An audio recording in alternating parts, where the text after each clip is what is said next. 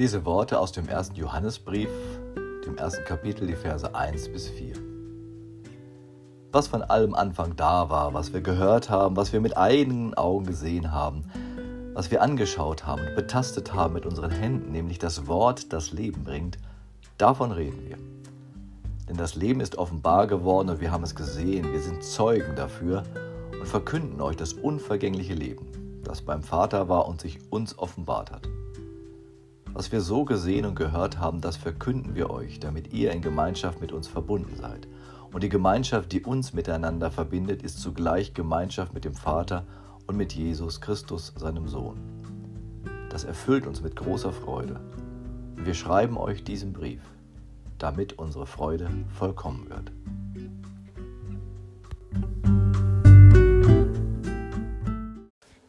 Liebe Hörerinnen, lieber Hörer, wir können da nicht mithalten, was im ersten Brief des Johannes so begeistert ausgerufen wird.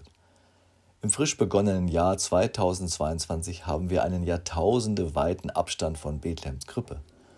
Der Geburt eines göttlichen Kindes, Engel, Hirten und Herodes, alles weit weg. Die Distanz ist nicht zu überbrücken zu dem, was wir so weihnachtlich besungen haben. Ich stehe an deiner Krippen hier, stimmt nicht. Oder es kann nur vom Hörensagen her gesungen werden. Wir haben eben nicht an der Krippe gestanden und haben in Sachen Weihnachten nichts in der Hand. Nichts und niemanden haben wir betastet. Die Haut des gotterfüllten Kindes streichelten wir nicht, spürten nicht seine Wärme, hörten nicht sein Gesabber und sein Geschrei, wenn es nach Maria verlangte.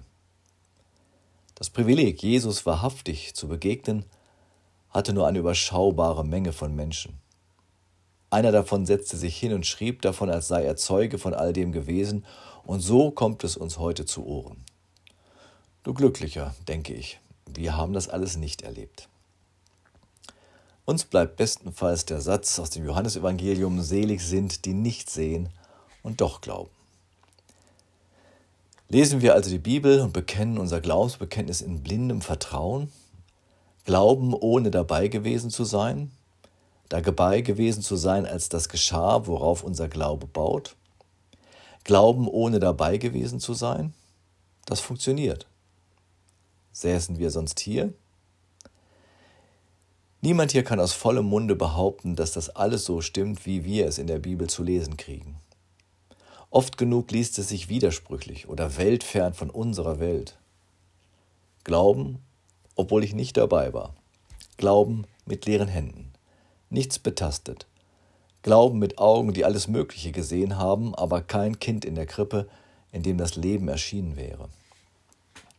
Glauben, obwohl ich nicht dabei war, geht, weil anderen das Herz brannte von dem, was die einen gesehen, betastet und erlebt haben.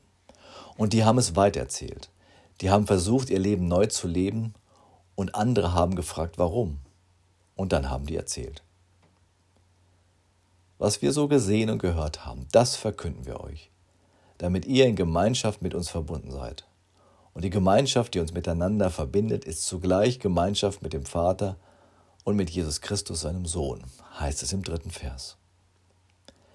Von denen, die das alles wirklich unmittelbar erlebt, betastet und gesehen haben, geht eine Erzählgemeinschaft aus und verbindet uns mit dem, was da geschehen ist, wie so ein roter Faden.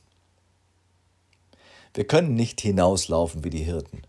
Wir können aber hinhören, was da von unserem Leben erzählt wird, wie es gedeutet und von Hoffnung und Liebe getränkt wird, wie Menschen verändert werden, die die Welt verändern können. Der jetzt verstorbene südafrikanische Bischof Desmond Tutu war so ein Mensch. Er kämpfte und predigte im Namen des Jesus Christus gegen die Apartheid und den Unfrieden in der Welt. Er kämpfte im Namen eines Jesus, den er nie gesehen hat, nie betastet. Erzählen, verkünden ist mehr als Weitersagen. Es stiftet Gemeinschaft. Es ist dann so, als würde das Kind aus der Krippe genommen und weitergereicht, bis es uns unter die Augen kommt. Wir es berühren und betasten.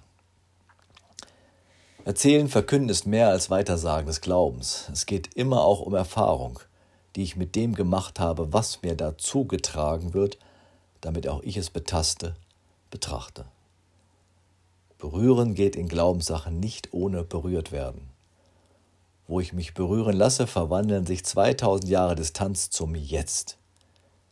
Es geht da nicht mehr um historische Tatsachen, es geht um das Leben, um mein Leben hier und heute. Der bodenständige Mystiker Angelus Silesius sagt unübertroffen, worum es geht. Und wäre Jesus tausendmal in Bethlehem geboren und nicht in dir, so wäre es umsonst. Das, was damals war, muss in lebendigem Kontakt mit uns kommen. Lebendiger Kontakt heißt, das, was damals passiert ist, spiegelt sich in meinem heutigen Leben wieder. Das gehört mit hinein, was ich an Zweifeln habe, was ich nicht verstehe und was mich eben nicht berührt. Verkündigen ist Weitersagen, aber nicht einfach Ja sagen. Verkündigen stiftet Gemeinschaft, aber sie braucht sie auch. Nicht als Zuhörer braucht es Menschen, sondern als die, die sich gemeinsam auf die Suche machen, als einen Haufen von Menschen, die glauben und zweifeln, die nach dem suchen, was ewiges Leben ist. Leben, das Bestand hat. Leben, so wie es Gott gemeint hat. In Jesus hat er gezeigt, was gemeint ist. Das ist keine Kopfgeburt des Verstandes, es ist eine Geburt als Mensch unter Menschen. Gott, der nicht mehr unantastbar sein will. Er will betastet sein von unseren Händen und Herzen. Unfassbar, anfassbar ist dieser Gott.